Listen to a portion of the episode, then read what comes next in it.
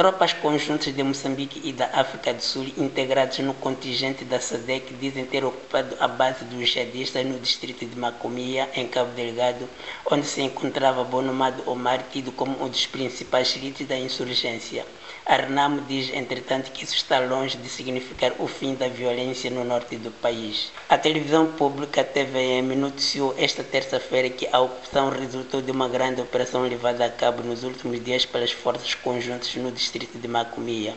Citando fontes militares no terreno, a TVM avança que quando as tropas conjuntas chegaram à base, Bonomado Omar já tinha fugido ou para a vizinha Tanzânia ou para a província do Niassa juntamente com um grupo de populares.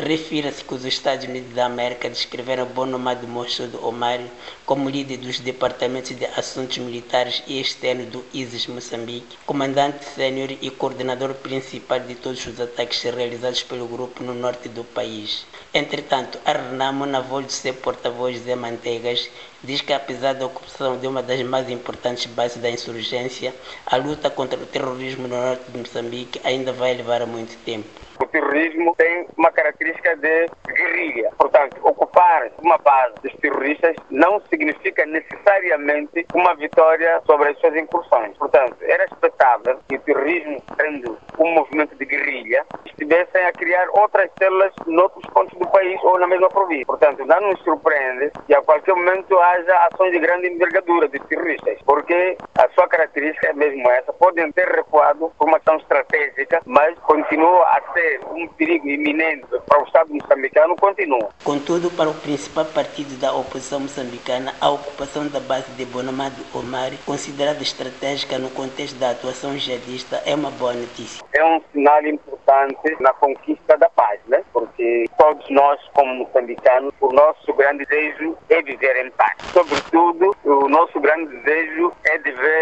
terminado esse sofrimento a que estão sujeitos os nossos compatriotas, sobretudo da província de Cabo Delgado. Por seu turno, o sociólogo Francisco Matinho considera que, sendo um desenvolvimento positivo, a ocupação de uma das principais bases da insurgência isso não resolve o problema da violência em Cabo Delgado. Mas nós estamos a falar dos vários fatores que existem por trás desses ataques terroristas. E um dos fatores é exatamente as condições de pobreza. É mais fácil aliciar jovens desempregados e uma perspectiva de futuro pela frente, que depois não foram para a escola, muitos deles, que é o que acontece lá em É fácil aliciar essas pessoas, mesmo que a gente saiba que são promessas vazias, não vão acontecer, mas os jovens estão desesperados para eles vale tudo, não a perder absolutamente nada. É o que pensam, né? E acabam lá se alistando. De Maputo para a Voz da América, Ramos Miguel.